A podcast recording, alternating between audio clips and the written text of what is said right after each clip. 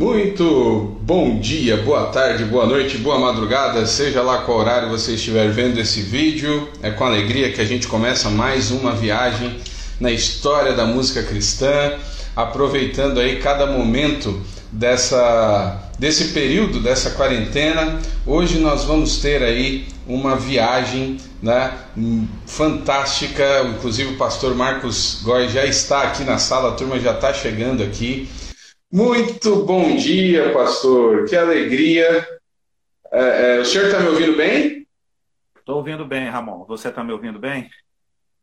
Estou ouvindo bem. Que alegria poder conversar com o senhor aqui nessa manhã, nessa viagem que a gente tem feito nesses últimos dias pela história da música cristã no Brasil. Até acabei de ver aqui o Eduardo, uh, da dupla Eduardo Silvana, lá em São Paulo, eles entraram aqui também. Deus abençoe. E hoje a ideia realmente é falar da história da música, desfrutar da presença uh, uh, do senhor aqui por essa, por essa live. E eu vou abrir, como sempre abro, né, perguntando, uh, além de agradecer, como foi que a música surgiu na vida do senhor, como ela cruza no Evangelho. E aí vamos viajar pela história. É, na verdade, Ramon, a gente, eu nunca tive pretensão nenhuma de de ingressar nesse meio de música, né? Não gosto de usar o termo gospel, mas nunca quis entrar nessa situação. Nós dirigíamos, eu trabalhava no, na equipe de louvor, no Ministério de Louvor da Igreja Congregacional em Bento Ribeiro, e nós tocávamos muitas coisas. Essa época, que foi a, a década de. início da década de 80, finalzinho, do meio para o final, nós tocávamos muita coisa. Estava eh, no auge a Comunidade da Graça, tinha o pessoal da comunidade de Honório Gurgel, Cláudio Claro. Então essas músicas elas surgiam dentro daquele meio ali nosso ali e se transformavam em louvores congregacionais. Aí nós pegamos essas canções e em, em 89 eu gravei um LP chamado Autoridade e Poder. Então aí esse LP foi parar em Recife primeiro. É, eu fui numa programação em Recife, eu não me lembro o ano. Esse negócio de data comigo vai ser complicado. sem problema, sem problema. Mas aí eu fui fazer uma programação com Elias Francisco, é, no auditório do CILD, não sei se era um colégio, alguma coisa assim, e nós tivemos que fazer duas sessões, depois tivemos o apoio da Rádio Evangélica FM no Recife, enfim. E a coisa foi rolando, rolando, rolando, e foram surgindo vários trabalhos, nós fomos gravando as canções, depois surgiu a Vigília, que foi um trabalho que teve muita aceitação no meio congregacional, enfim. E aí surgiu meio que sem querer, não houve nenhuma pretensão nesse, nesse sentido. Nós queríamos é, louvar a Deus e cantar, e as canções foram atingindo o coração do povo no Brasil, fora do Brasil, e aí surgiu. Não, não que seja descaso meu, não é isso. A minha, uhum. a minha colocação é porque não, não houve nenhuma preparação para ser um, um, um, um cantor. Uhum. Tudo aconteceu muito naturalmente, muito da vontade de Deus, do querer de Deus nesse sentido, e nós chegamos aonde chegamos, e todo o mérito pertence ao Senhor e não a mim.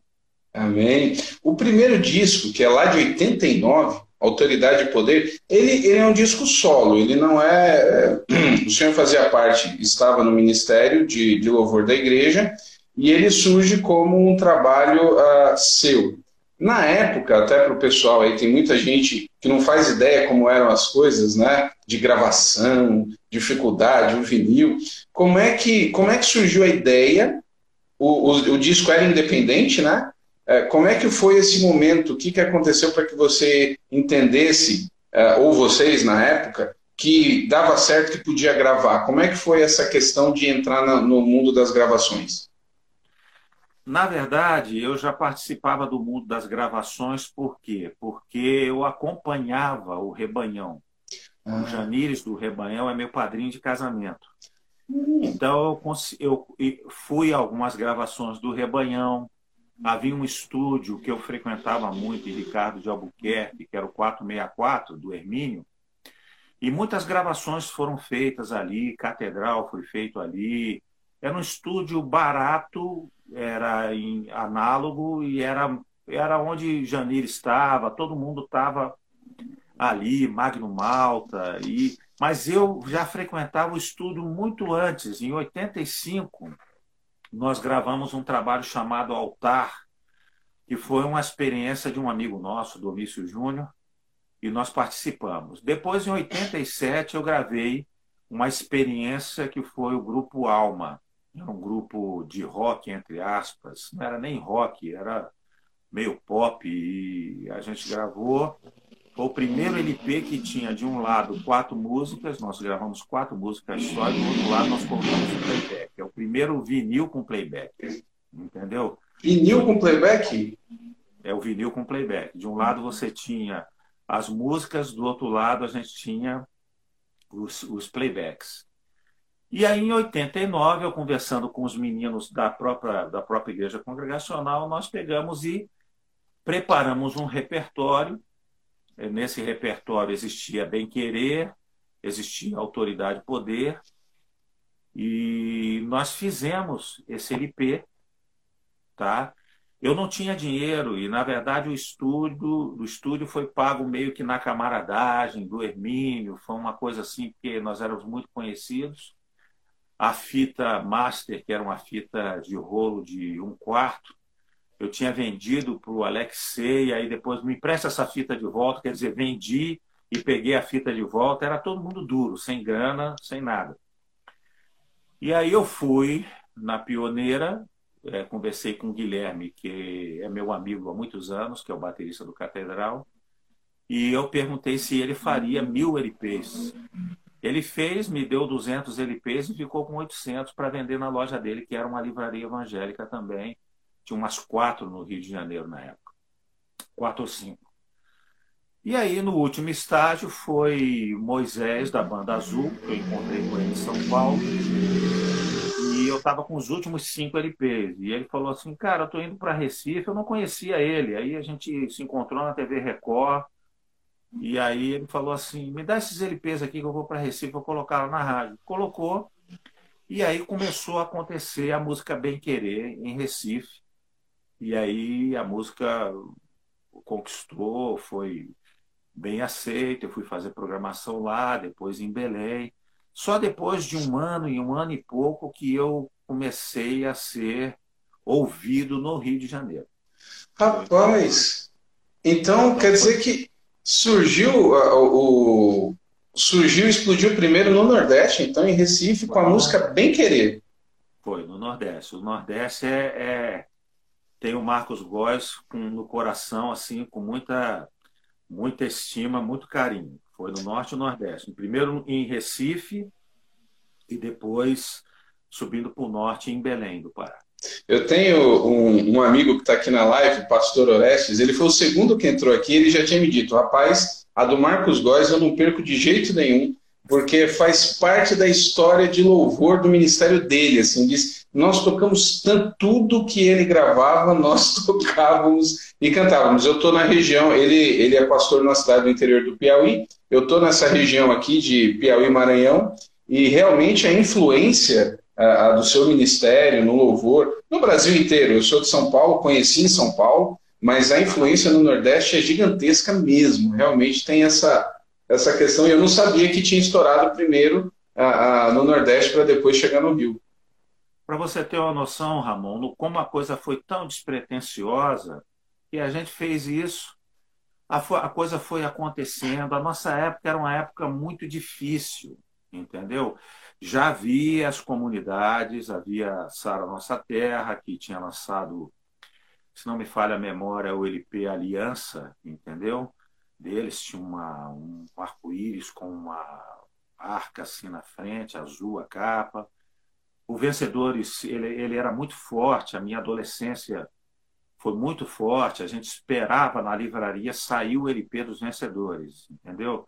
Então ia lá, comprava, e havia uma influência de, de se fazer uma música é, bíblica, que era uma, um, uma, uma questão assim inegociável, tinha que ser bíblica, tinha que ter parâmetros bíblicos e, e realidades bíblicas, eclesiástica, eclesiásticas e com inteligência, fazer alguma coisa que não fosse é, três notas, quatro notas. A gente fazia algo que tinha uma qualidade musical é, um pouco rebuscada, porque até os vencedores vinham com essa com essa bagagem de música assim. Aí juntou vencedores e comunidade, essas influências, e acabaram nos levando a fazer o Autoridade Poder, o LP, que já tinha uma, uma pegada mais diferente ainda. E isso era complicado, porque se eu não tivesse uma, uma, uma educação religiosa, assim, bíblica muito forte, e uma educação, educação dada pela minha mãe também, de respeitar, ia ser meio complicado. Eu, eu, eu fui no Templo Central de Recife, da Assembleia de Deus, eu tive que colocar um terno para respeitar os dogmas e tudo, doutrinas, então eu nunca tive esse problema entendeu? Porque eu entendia que cada um tinha o seu costume, a sua realidade. E o importante era que eu pudesse louvar a Deus junto com eles. Essa era sempre a temática da minha mente. Então, a gente foi conseguindo respeito, mas era muito complicado. Eu era um garoto jovem, cabelinho enroladinho, magrinho. Os pastores naturalmente perguntavam qual é desse cara, o que esse cara quer, o que ele quer fazer aqui. Foi muito bonito nesse dia na Assembleia de Deus, que tinha um coral de 700 vozes de jovens. E aí o pastor me chamou, eu cantei Bem Querer. E aí o coral era em Recife, a música estava estourada em Recife, então eles começaram a cantar junto comigo. Então eu não precisei dizer quem eu era.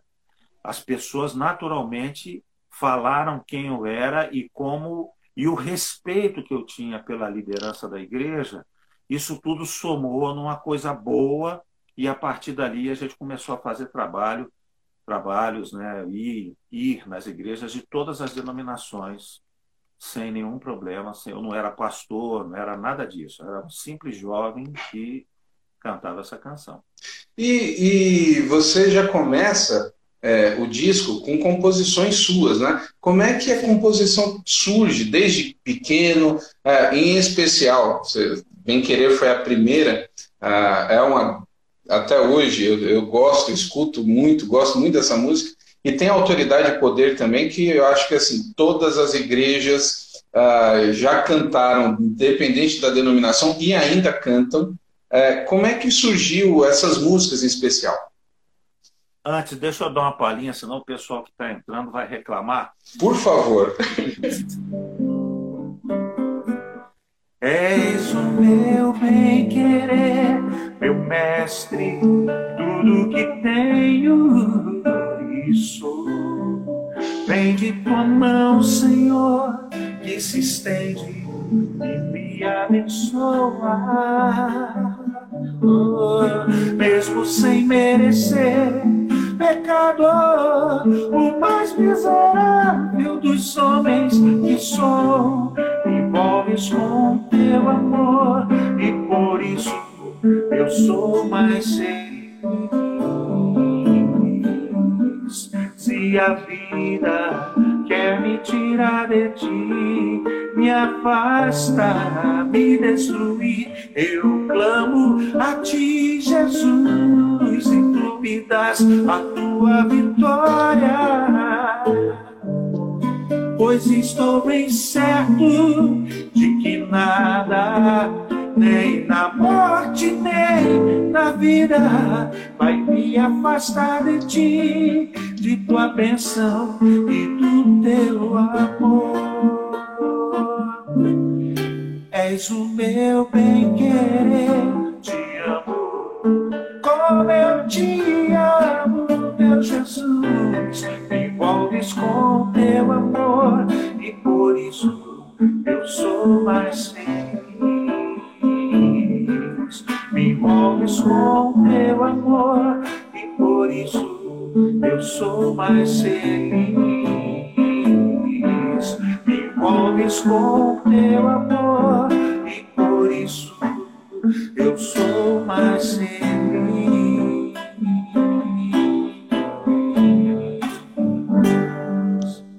Que bênção! Muito interessante, é muito interessante. Eu sempre digo uma coisa importante.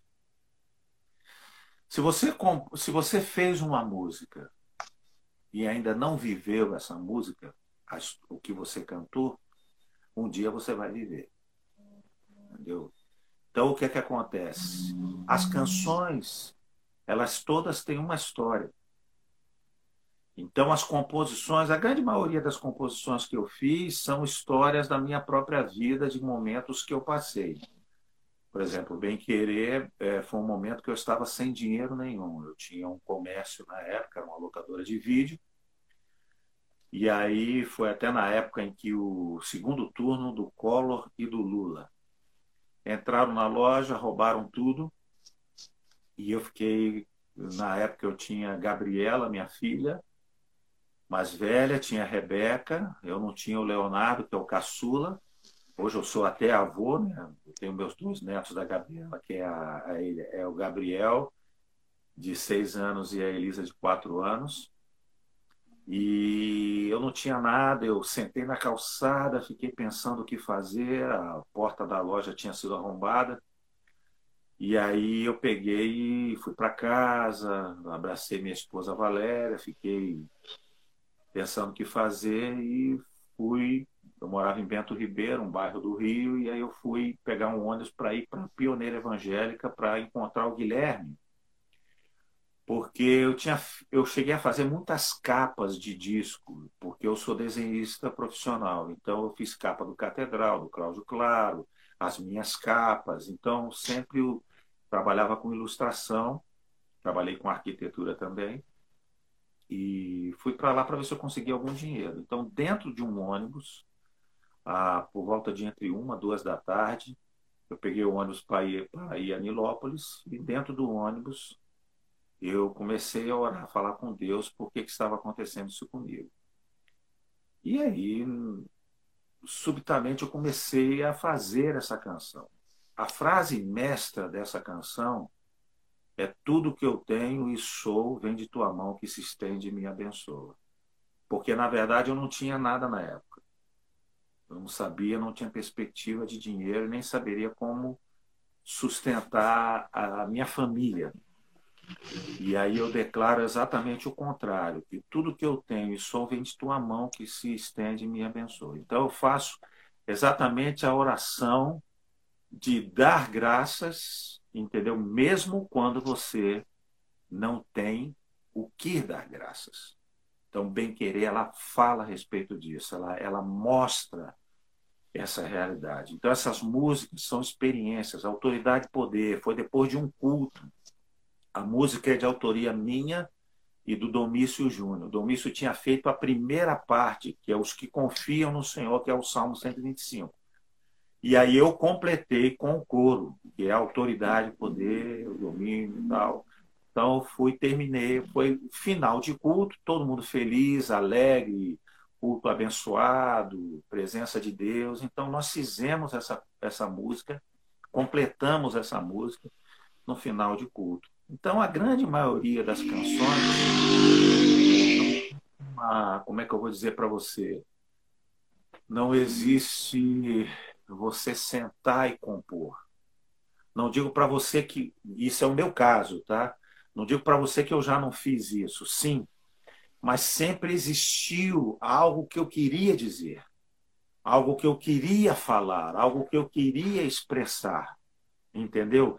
Muito forte que estava acontecendo dentro da minha vida. E aí aquilo se tornava uma música. Naturalmente surgiam, no meu caso, surgem as duas coisas simultaneamente, surge a letra e a música.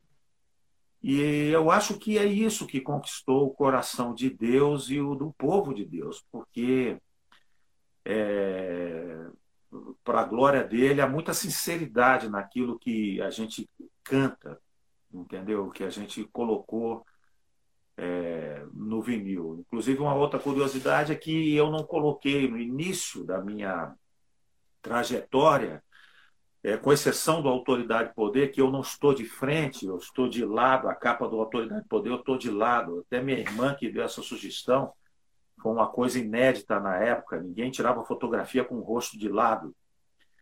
Então, demorou muito para mim colocar a minha foto nos CDs.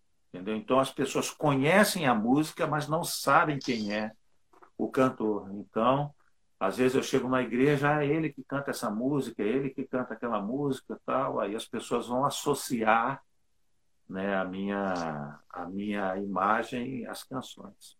É, o que eu tenho dito aqui, e eu vejo os nomes, né, tem gente que está literalmente acompanhando todas, está assistindo esse panorama que a gente está fazendo na história da música cristã. Ah, e, e, quando a gente vai descobrindo as histórias por detrás das músicas, as músicas ficam ainda mais bonitas, né? É, você disse que já tinha essa experiência com estúdio, já, já conhecia essa questão de gravação. Ah, como foi dentro dessa história mesmo do bem querer que você colocou, esse, esse testemunho pessoal, quando você ficou sabendo ah, que bem querer lá no Recife tinha estourado, que na rádio estava pedindo, que te convidaram, quando você escutou bem querer a primeira vez no rádio, como é que foi no seu coração? O que, que você sentiu? Sabemos que alegria, é claro, mas como é que foi esse momento? É, é sempre uma, uma alegria misturada com o que é que está acontecendo, misturado com misturado com meu Deus, é, que coisa linda, né? As pessoas entenderam aquilo que foi feito, né? Porque eu acho que quando uma pessoa ela se identifica porque ela entendeu aquilo que a gente quis dizer entendeu? Ela, ela, ela não, não ouviu simplesmente. Eu não sei hoje, tá? Eu não estou fazendo uma, uma avaliação dos dias atuais, mas eu vejo muito é, por que como a pessoa conseguiu entender aquilo que, que eu quis falar e absorveu aquilo no seu coração. Então, essa é a minha alegria. Não foi, com toda a sinceridade da minha alma, no primeiro momento não foi a, a ideia, estou fazendo sucesso. Não, a ideia é assim, eles entenderam.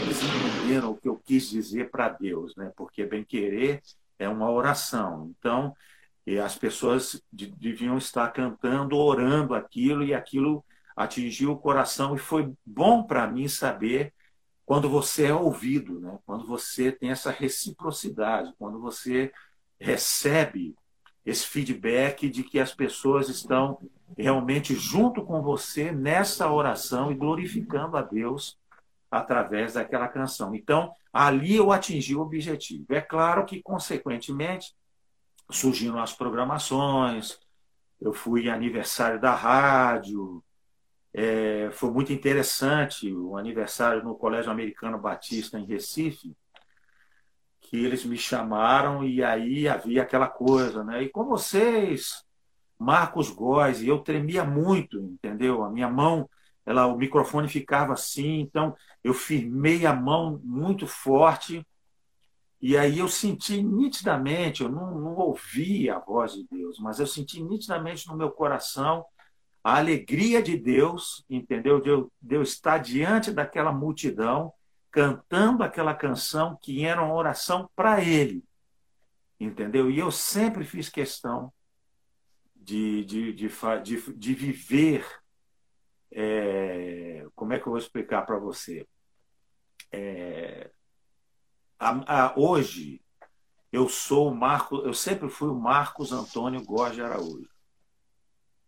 O Marcos Góes, é, para as pessoas, ele é como se fosse um, uma figura pública, é natural, é um cantor, mas eu nunca, nunca me transformei, entendeu, no Marcos Góes. Eu sempre fui o Marcos Antônio Góes de Araújo. Não que eu não seja o Marcos Góes, eu sou.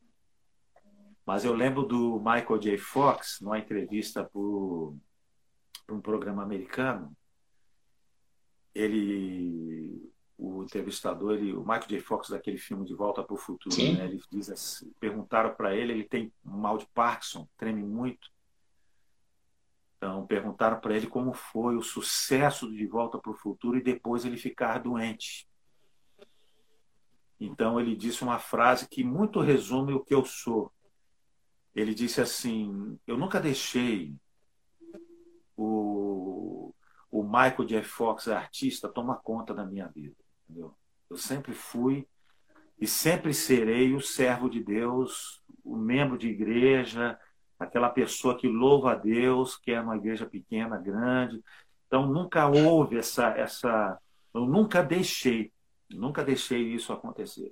Então, e eu acho que muitos dos meus antecessores eles eles viveram essa realidade. Eu estava inclusive ontem vendo a live do Jorge Camargo e é muito muito parecido isso, entendeu? uma coisa despretensiosa, uma coisa por amor. Ele usou até o termo uma coisa apaixonada, né? uma coisa romântica. Então, era o nosso amor, é o nosso amor pelo Senhor. Então, é isso que, que fez essa coisa toda acontecer. Não, não, não acho que hoje em dia, não, não, não acredito que é, não existe esse sentimento. Existe mas não era o que o que não é o que predomina hoje. O que predomina esse sentimento era na época, na época que nós fazíamos esse tipo de ação, era era isso que movia. Entendi. O dentro desse universo de gravações e, e você falou da história, a gente fica acompanhando a os, os, que confiam no Senhor, que a gente chama música, né? O pessoal chama. As músicas elas vão tomando identidade, se espalham, cada um chama de todo jeito. Então eu conheci a música e falei, ah, os que confiam no Senhor. E uhum. tem uma curiosidade nessa música que assim, cada igreja, cada região dá um complemento para ela que não está na letra original. Tem Tchapchu Tcharurá, sem Jesus não dá, não, não dá. É, ela realmente faz parte aí do canto congregacional a, a, do Brasil por gerações. E elas começaram a acontecer, você foi passando por tudo isso, e eu queria que você falasse um pouquinho como foi, de onde surgiu a ideia de gravar as vigílias, que é um ponto importantíssimo uh, no canto congregacional do Brasil, ela uh, tomou conta do Brasil. Como é que foi que surgiu isso? A respeito do autor, vou responder a sua pergunta, mas a respeito da autoridade e poder, a música ela foi feita com Chacho Charurá. Olha, informação importante. Esse é, o, esse é o original. Não dá sem Jesus, não dá. E todas as adaptações que as pessoas colocaram no coro foram as pessoas, foi o povo. O povo compôs essa parte da música. Eu não fiz nada, eles que colocaram isso. Entendeu? Assim como na, na, na vigília, na primeira vigília que nós gravamos, Ouve-se o júbilo de todos os povos, a autoridade poder se chama, uh, os, o pessoal botou o nome de os que confiam no Senhor, mas a música é autoridade poder. Ouve-se o júbilo de todos os povos, o nome da música é Leão de Judá Prevaleceu. E é a música do pastor Silvério Pérez, meu amigo. Então, eu gravei, já tinha sido gravada pela comunidade Sara Nossa Terra, e eu gravei na vigília, a gente fazendo uma nova roupagem. Se você ouvir no coro, não sei não, eu acho que é em Celebrai.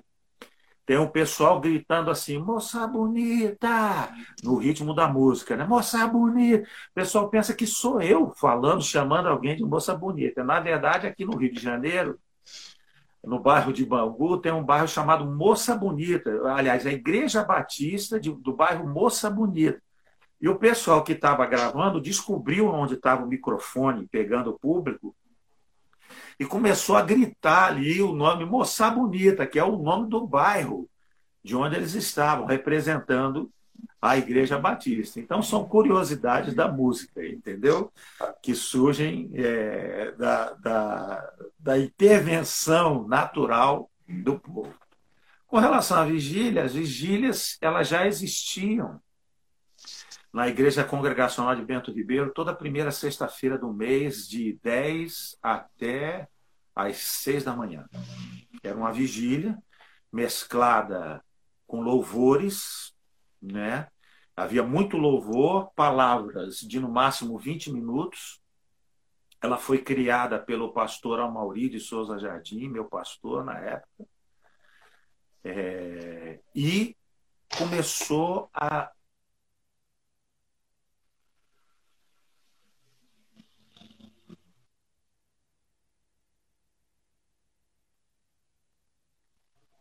Espera só, um, só um pouquinho, pastor. Começou. Espera aí, começou a dar uma travadinha aqui. Eu até. Só, pastor. Espera aí, o senhor está. O senhor está me ouvindo? Deu uma travadinha aqui. Espera aí. Espera aí, espera aí, espera aí. Eu até suspendi os comentários aqui para ver se estabiliza de novo. O senhor está me ouvindo? Estou te ouvindo, estou te ouvindo. Tá, vamos ver se ela. Às vezes dá esses picotes assim, a gente tem que suspender um pouquinho os comentários. Não voltou. Deixa eu ver aqui. Tá, tá ouvindo? Estabilizou o senhor aí? O senhor me ouve o tempo todo? Estou ouvindo você nitidamente, estou ouvindo tudo direitinho. Tá bom, tá bom. Vamos ver se retoma agora, porque eu não estava conseguindo ouvir. Parece que está melhorando. Pessoal, vou deixar desativado os comentários até estabilizar de novo, tá bom? Vamos lá, pastor, continua. Desculpa, falando ali do surgimento, senhor falou o nome do pastor e, e lá na, na igreja. Pode continuar. Sim, aí o que é que aconteceu? Não havia esporte comerciais, nunca houve uma propaganda da vigília. E a vigília era frequentada mais ou menos por umas 3 mil pessoas, de várias denominações. E a vigília era muito bem comandada porque não, não se tornava uma coisa tediante. Né? As palavras eram de 20 minutos, sempre voltadas à consagração, a missões, sempre voltada ao público evangélico em si. Então, 93 foi o ano que nós gravamos o primeiro trabalho da vigília, que era uma ideia do Janires do Rebanhão. Janires queria gravar a vigília. E ele faleceu em 87. E aí, em 93, eu levei essa ideia adiante com os mesmos meninos que gravaram Autoridade e Poder, e nós gravamos a Vigília, onde tem Estrela da Manhã, onde tem Celebrar, Jeová é o Teu Cavaleiro. Eram músicas que, na época, eram cantadas em igrejas, não tinham sido eh, nem todas, algumas gravadas, outras não. Não fizemos a gravação e foi muito interessante. Uma outra curiosidade foi em setembro de 93, primeira sexta-feira de setembro de 93. E eu falei assim: olha, gente, quando for em outubro, nós vamos lançar o LP. Você venha, que aí você vai poder adquirir o LP. E uma coisa que a gente fez, anotou o nome de todo mundo. Passou uma prancheta e tinha mais ou menos umas 3 a 4 mil pessoas. Todo mundo anotou o nome. Aí o encarte não vinha a letra das músicas, o encarte vinha o nome de todo mundo. Uau. A gente botou uma letra muito, um corpo 8, corpo 7, uma, um do lado do outro, e aí veio o nome de todo mundo que participou. Afinal de contas, eles cantaram também, né? Então nós colocamos no LP. E aí o que é que aconteceu? Na vigília de outubro, o LP não ficou pronto. Hum. Só ficou a capa. Aí o que é que aconteceu? O pessoal falando, e o pessoal mesmo disse: não, a gente compra a capa, depois pega o LP. Eu falei: tá bom. Uau. Então o vale era quem chegasse na ter, depois da terça-feira, na terça-feira seguinte, fosse na igreja e levasse o LP, a capa. Aí a gente vestiu o LP e a pessoa ia embora para casa. Foi assim que aconteceu. Em outubro, deu 10 mil pessoas, mais ou menos, na vigília, e o templo, que era grande, é grande, da congregacional, não conseguiu comportar o número de pessoas. A vigília foi a gravação de uma coisa que já acontecia, mas depois perdeu o propósito, eu não, não estava mais na liderança, e ela perdeu o objetivo, porque nós dividíamos para orar nas salas, fazíamos, trocávamos pedidos de oração, havia apelo para missões, então era tudo uma coisa, perdeu esse objetivo. Infelizmente, acabou sendo um palco para que os cantores mais contemporâneos fossem lá para lançar, iam lá gratuitamente, lançar os seus CDs, então foi uma coisa assim que me entristeceu bastante. Quem viveu a vigília, viveu. Quem não viveu, dá uma olhadinha nos trabalhos, pode ir no Spotify lá, Marcos Góes, no Deezer, e você vai conferir os trabalhos das vigílias lá. Entendi. Você é, citou já algumas vezes, e até ouvi nas perguntas, daqui a pouco eu libero de novo aqui os comentários. É, você falou do Janires já algumas vezes. Como é que começou? Como é que você conheceu o Janires? Janires, ele era. É, ele, já, ele foi viciado, participou do Desafio Jovem. Eu não sei se nessa ordem. Ele era do Desafio Jovem de, de São Paulo, depois foi para Brasília, ou era de Brasília e foi para São Paulo. Depois ele veio para Bento Ribeiro, e Bento Ribeiro não, depois ele veio para o Rio e ficou na Presbiteriana de Copacabana. Ali ele, ele, ele veio em Bento Ribeiro com uma, uma formação antiga do Rebanhão, que esse nome Rebanhão pertence ao Janires. É bom frisar bem isso, aproveitar essa live e se dizer, esse nome não é do Pedro, não é do Carlinhos, não é, não é de ninguém, é do Janires. Esse nome sempre foi do Janires. E havia um símbolo, que era uma silhueta de, de um pastor com uma ovelha.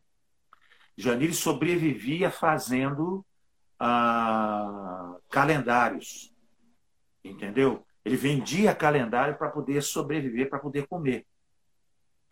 Então ele veio de São Paulo, ficou no seminário Betel, é, no Maracanã, no, no, no, bairro do Maracanã, no Rio, dormia lá, fazia as coisinhas dele em silk screen, tal, vendia nas igrejas. E quando ele veio a Bento Ribeiro, ele veio com a formação de São Paulo, eu acho, ou de Brasília. Era uma música meio, meio riponga, meio um negócio assim, meio transcendental, um negócio assim, meio. meio e eu era adolescente jovem tal, cara de terno, mas com a camisa aberta até aqui. Então, e o meu pastor era muito tranquilo em relação a isso, muito, gostava muito de coisas de vanguarda, e aí Janires conquistou Bento Ribeiro, e aí ele foi, começou a frequentar Bento Ribeiro, mesmo estando é, lá na Igreja Presbiteriana de Copacabana, e lá foi que ele formou o Rebanhão, entendeu? Com Carlinhos, que se, bom, estou dizendo a informação que eu sei, tá, irmão? Pode ser que tenha mais uhum. detalhes ou eu esteja enganado nisso, mas surgiu lá, Pedro deve, deve saber me informar melhor do que melhor do que eu. Tinha Pedro, aí entrou Pedro, Candel, Carlinhos Félix, que participava de uma banda também, gravou um LP do Sinal Verde, que era uma banda que ele participava. E aí juntou Carlinhos, Candel, Candel, Pedro e Paulo Marota. Então surgiu essa formação do Rebanhão, que gravou o primeiro LP, Mais Doce que o Mel, da, com a gravadora Doce Harmonia, do Maurício. E aí foi aquela polêmica do Janis com a, com a camisa aberta, aquela coisa toda que a gente já sabe. Depois ele gravou Luz do Mundo, já pela Arca Evangélica, segundo LP. E aí foi quando o Janires veio a falecer, aí depois o Rebanhão seguiu carreira, pela Poligram, por uma, uma série de. Aí já com a formação sem o Janires e me parece ser um Candel também, aí eu não me lembro. Entendi. Ele foi. E vocês tinham então toda essa. Vocês andavam juntos, né? Tinha toda essa questão já com com as gravações, as vigílias. É, aí o que me chama a atenção, você muito antes, lembrando aí para o pessoal que está entrando, a turma mais nova, como você colocou, é no início dos anos 90, o movimento musical das comunidades ele está acontecendo, mas não tem essa estrutura né, de gravadora nesse aspecto. Era tudo muito novo até das pessoas estarem em gravações ao vivo. Hoje todo mundo grava ao vivo em qualquer lugar, né, mudou bastante. É, mas aí você começa, eu não, não lembro que ano, mas você começa, eu lembro bem que existia, se eu não me engano, era Góis Produção. Você, você monta a, a sua própria estrutura. Né? Eu lembro de uma vez que eu, eu participei quando eu trabalhei em Vencedores, 97, eu acho, foi o último congresso da Vind, lá em São Paulo, no Majestic. E eu lembro bem que uma coisa que me chamou a atenção, que o stand mais bonito daquela feira, porque tinha o congresso e tinha a feira embaixo. Então eram os stands, né? E assim, o, o congresso mais bem, o, o stand mais bem montado, assim, mais ajeitado, era o, era o seu, era Góes Produção. E lá já tinha as gravadoras. Então você tinha essa questão, como é que surgiu a, a, a tua iniciativa de ter a tua própria produtora? É, Ramon, a gente é, é uma coisa foi levando a outra, tá? Eu confesso a você, assim, a gente ficou durante anos distribuindo nosso material para grandes magazines, eles começaram a ter, como é que eu vou dizer, a ter, a receber esse material gospel. E aí você via muitos mercados do Nordeste, Rede Bom Preço, não estou fazendo propaganda só para citar algumas referências, Carrefour, Loja Americana. Então, essa turma começou a receber esse material e eu me vi na necessidade de criar uma estrutura. Mas isso foi muito ruim para mim, porque é, foi porque você, eu ficava muito nervoso com, com a questão da distribuição. Então você tinha que emitir nota fiscal, era, era empacotar, uma, ficava com. A gente tinha um, um terceiro andar, assim, um galpão enorme. Você via muitas caixas, muitas notas fiscais, e aquilo e duplicada para poder pagar de LP, de CD, e aquilo foi me dando uma angústia, rapaz, foi me dando uma angústia que eu não conseguia é, entender muito. É, eu tô, eu tô na, na música para louvar a Deus, ou estou na música para comercializar. Eu não conseguia juntar muitas coisas. Eu cheguei a entrar em gravadoras como a MK, e, por exemplo, a MK mesmo eu saí no auge, quando tinha a música Vai Não Peques Mais. Eu tinha acabado de lançar, a música tinha estourado, foi um trabalho que eu gravei em Curitiba, independente, entendeu? Gravei e eu passei esse, esse, essa master, passei para a MK, a MK lançou, estava ótimo e eu saí num gospel line e conversei com a Marina e, e, e saí da MK, abracei todo mundo, beijei todo mundo. Em todas as gravadoras eu já passei. Entendeu? Já passei na MK por duas vezes. Sempre tive amigos, os cantores são meus amigos, nunca fiz inimizade com ninguém. E, na verdade, essa situação de gravadora, para mim, esgotou. Eu não, eu não consigo eu não consegui conviver com a estrutura do comércio, porque era muito pesado para mim e eu desisti de fazer essa, essa situação. Os meus CDs, aí já vinha uma estrutura por trás, né, de muitas outras gravadoras, aí eu saí e aí muitos dizem que ah, o Marcos Costa parou, não está mais fazendo programação tal. A gente que é dessa geração, a gente faz até programação. Mas é mais difícil porque quem chama a gente é o pessoal da antiga, entendeu? O pessoal que se, se, se identifica né, com esse tipo de música, se identifica com essa, com essa leitura né, das músicas, então são igrejas mais tradicionais, igrejas mais, mais voltadas para essa, essa realidade. Entendi.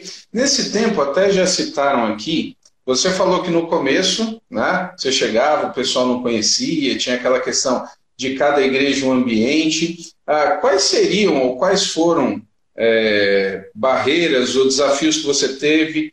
Tem alguém comentou aqui, não vou lembrar o nome agora, falou sobre questão de música ah, romântica, não só da questão é, do louvor, mas que algumas pessoas entendiam. É, você tinha dificuldades nessa área? Você rompeu algumas dessas barreiras? Como é que era a relação na, ali nos anos 90, nesse, nesse período que você surge explode ali? Como é que eram os desafios? É, a, existe essa época era uma, uma época que as pessoas usavam, chegaram a compor músicas românticas. Eu também compus. Eu compus Amar e compus Princesa. São músicas que eu fiz para minha esposa e acabei é, perpetuando-as dentro dos, dos LPs mas são homenagens que eu fiz. Ah, tem também O Quanto Eu Te Amo, uma outra música, e Brilhar. acho que é Brilhar. São quatro músicas, se não me falha a memória. Então, são músicas que eu fiz, coloquei dentro dos LPs, porque havia uma época, um, movimento dentro dessa situação de se pedir músicas românticas em relação a, a casamento, a pessoa poder cantar. Bem querer nunca foi e nunca será uma música romântica. Mas as pessoas associavam isso também. Eu cansei de receber é, pessoas me dizendo, ah, eu cantava bem querer para minha esposa. Parabéns! Mas essa música ela não foi feita para mulher nenhuma, ela foi feita diretamente para Deus. Então, mas eu nunca tive essa dificuldade, entendeu? É, cabe o entendimento de cada um, entendeu? Se a pessoa canta para a esposa amar, uma curiosidade, muitas pessoas nessa época me chamavam para cantar, para cantar em casamento. O único casamento que eu cantei foi o meu, entendeu? Nem dos meus filhos eu cantei. Por quê? Porque o que Deus me deu, a voz, o talento, eu, eu consagrei a Ele só para as coisas dele, entendeu? Então eu fiz essa, essa, vamos dizer, esse voto a Deus. Então eu não, eu não, pessoas queriam me pagar dinheiro alto para cantar princesa, para cantar amar em casamentos, em cerimônias, mas eu nunca aceitei porque eu, eu consagrei isso ao Senhor, a minha voz e aquilo que. E fica meio difícil, né? Porque você você canta para o Senhor, a, a, pelo menos no meu entendimento. Então, eu não consegui associar isso também. Há, quem diga que eu sou cheio de achismos, né? cheio de, de coisinhas, mas é isso que eu, que eu, que eu, que eu sou para o Senhor e foi essa é, a identidade que eu que eu que eu tenho e, e passo isso para o Senhor né, na autenticidade da minha vida mesmo, daquilo que eu sou, entendeu? Mas não houve dificuldade uhum. porque foram coisas bem distintas, entendeu? Apesar de as pessoas associarem bem querer a uma música romântica, a cantar para a esposa. Eu não, não tenho nada contra. Inteiro. É, a, a, música, quando ela ganha, né, assim, literalmente vida, dimensão, e as pessoas que entendem, cantam ah, nas questões, né? Eu, eu, lembro que eu achei muito interessante essa questão da música. Quando explodiu ali no fim da, da década de 90 a questão do Titanic, da música, eu lembro que lá nos Estados Unidos o pessoal cantava a música nos velórios e no Brasil cantava nos casamentos. Então tem, essa, tem essas questões. Eu achei é, é, no YouTube esses dias, pesquisando, procurando, eu achei um registro seu. Ah, entendi que é um programa com Ed Wilson cantando e o Elvis, que inclusive eu já, já conversei, já fiz uma live com ele aqui, ele é compositor, tem a questão dos direitos autorais. E eu vi essa live e olhando ali na questão do tempo, eu acho que se não é o último, é um dos últimos registros com o Ed Wilson. Ele faleceu há um pouco tempo depois. Você chegou a ter um programa a, falando e, e, de entrevista ou, ou, de música? Como é, como é que foi aquilo?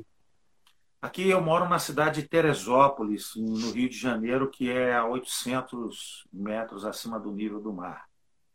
Então eu moro aqui, eu moro num sítio, e o Elvis, né, ele trouxe o Ed Wilson, porque aqui você tem televisões locais. Uhum. Aqui tem umas três ou, três ou quatro televisões locais. E uma das principais é, me pediu para fazer um programa chamado Aí me pediu nomes, aí a gente fez o In Studio. E a primeira pessoa, o Elvis, ele é, ele é o diretor da Efrata, que é a, a, editora das minhas músicas. E eu conversando com o Elvis, o Elvis falou, não, eu vou levar o Edinho aí. Aí trouxe o Edinho, nós gravamos. Uma semana depois ele faleceu. Foi uma semana. Essa foi a última entrevista do Ed Wilson, entendeu, pessoal? Então eu, eu fui muito assim, eu conversei muito com o Ed Wilson em relação à a, a, a, situação de, de, de dele continuar porque ele estava, ele estava com um grupo, não sei se era os incríveis, os invencíveis, um negócio assim. Ele estava com um grupo, entendeu? Junto com uma rapaziada do The Fevers, alguma coisa. O Elvis sabe explicar melhor. Ele uhum. ele estava com um grupo fazendo música secular Mas era um compositor de mão cheia, eu gravei músicas dele no fundo do poço. Ele é um camarada, e é um camarada assim de uma, de uma, de uma humanidade assim muito grande. Mas eu pressionei ele em relação à questão de, dessa, dessas coisas dele continuar compondo, dessa individualidade que muitas vezes nós colocamos como crentes, né? Ou o cara é de Deus ou o cara não é, ou o cara faz música cristã ou não é. Então, se você quiser saber a resposta do Adilson, depois você vai lá e procura nas entrevistas que você vai ver que ele respondeu de uma maneira muito, muito satisfatória, muito bonita. E respondendo essa pergunta, realmente foi a última entrevista do Ed Wilson. Nós ficamos muito assim abalados né, com, a, com, a, com o falecimento dele mas ele é um servo de Deus, entendeu? Muito, muito é, temente a Deus, um camarada que confiava em Deus, que tinha fé dele em Deus, um camarada assim de, uma, de um caráter assim fenomenal. Nós fomos almoçar juntos depois, foi muito legal eu ter, esse, ter tido esse privilégio, né? Eu e o Elvis de fazermos essa última entrevista com o Ed Wilson, foi muito bom. Muito bom. Uma das perguntas que eu escuto muito, e até quando eu anunciei aqui, né, que eu ia que eu tinha conseguido que ia conversar com você, muita gente me pergunta, eu vou te fazer essa pergunta aqui, né? Onde anda, onde está Marcos Góes hoje? Você, você é pastor de igreja local, você está pastoreando uma comunidade, onde você está? Não, eu, eu sou pastor por formação. Tá? Eu tenho bacharel em teologia, minha esposa também tem. E nós continuamos aqui entendeu? Assim como, como os antigos, como Paulo César, inclusive, inclusive carece das nossas orações, da Nilma, precisa mesmo que a gente esteja orando por ele, pela sua esposa. O Paulo, o Ademar, o Azaf e muitos outros que eu não lembro o nome, nós continuamos aqui, continuamos fazendo as programações, mas é claro e evidente, hoje, num, num, num ambiente, né, numa, num contexto onde existe uma questão muito contemporânea da música, muito diferente da música, nós somos chamados por estas igrejas que realmente se identificam com aquilo que nós é, somos e cantamos. Então, os convites surgem são menos, são menores, isso é uma realidade normal. Além do mais, dessa, nessa época de coronavírus, não existe convite, porque as igrejas estão é, paralisadas em função disso. Mas quando existe, existem por igrejas dessa forma. Basta as pessoas entrarem em contato, nós conversamos, entramos num acordo e estaremos indo na igreja, cantando, pregando e fazendo que nos, nos derem abertura e for o desejo da igreja, no coração da, da, da programação do desejo que a igreja estiver propondo. Né? Muito bem. Você comentou agora das plataformas. A tua discografia ela está disponível em, na, no, nas plataformas digitais hoje? Tem, a gente encontra tudo ali? Sim. Encontra tudo ali. Encontra, encontra é, na verdade, eu já gravei cerca de 20 e poucos LPs, trabalhos. Então, a gente está tendo dificuldade de colocar uns, uns dois. O Rodrigo, um amigo meu, tem me ajudado, a esposa dele é a Grazi, porque esse negócio de internet é complicado para mim. e aí eles têm colocado, me ajudado muito entendeu? E o Tiago também, um camarada que tem feito os vídeos, tem me ajudado, me abençoado bastante. Tem algumas mensagens, a gente tem um canal, dentro do canal chamado Devocionando, onde a gente também fala algumas coisas. Enfim, você vai encontrar grande parte das gravações originais. Tá? Você vai encontrar versões. Você, por exemplo, no YouTube você encontra um trabalho muito bonito que a gente é, reharmonizou e colocou de uma maneira mais, mais musical, que é o Marcos Góes 3.0. Você vai encontrar ele no canal do YouTube. Enfim, Marcos Góes no YouTube, Marcos Góes Deezer, Spotify, você vai encontrar. No Instagram é Pastor Marcos Góes, você vai encontrar lá também. Enfim, A gente está aí tentando se adequar na realidade da tecnologia de hoje, né? Mas confesso para você, é muito difícil para mim, porque é, é, a gente vai aprendendo, vai, vai vendo os tutoriais da vida aí, vai tentando se ajustar e a gente tem conseguido devagarzinho. Olha só, o, o tempo é implacável e agora eu estou falando é da, do Instagram, né? A gente tem a hora aí, daqui a pouco o Instagram derruba, mas eu quero assim agradecer né, pelo esse privilégio de poder conhecer um pouco mais uh, da tua história. O pessoal realmente foi muita gente aí querendo, né? Falou assim, Ei, eu, né, a, a live lá com o Instagram do, do Marcos Góes não vou perder e foi uma grande bênção. Quero agradecer. Pessoal que entrou pelo, pelo canal, pelo perfil do Marcos Góes, inscrevam-se aqui no História da Música Cristã no Brasil. Estamos contando histórias. Amanhã, inclusive, tem o, o, já de uma outra de uma outra época, o Marcelino do Vineyard. Vamos falar também ali do final dos anos 2000. Eu quero agradecer muito e, obviamente, para não ter problema para mim, queria que encerrasse. Você escolhe a que você quiser cantando e agradecendo a todos que estão firmes aí é, é, acompanhando. Vamos lá. Senhor, formoso é tua face, eu quero ver, pois quando estás nesse lugar. Tua graça invade mim,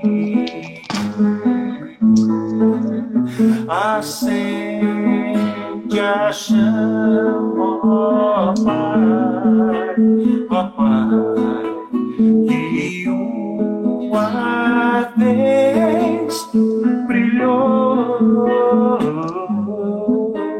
vem para brilhar, resplandecer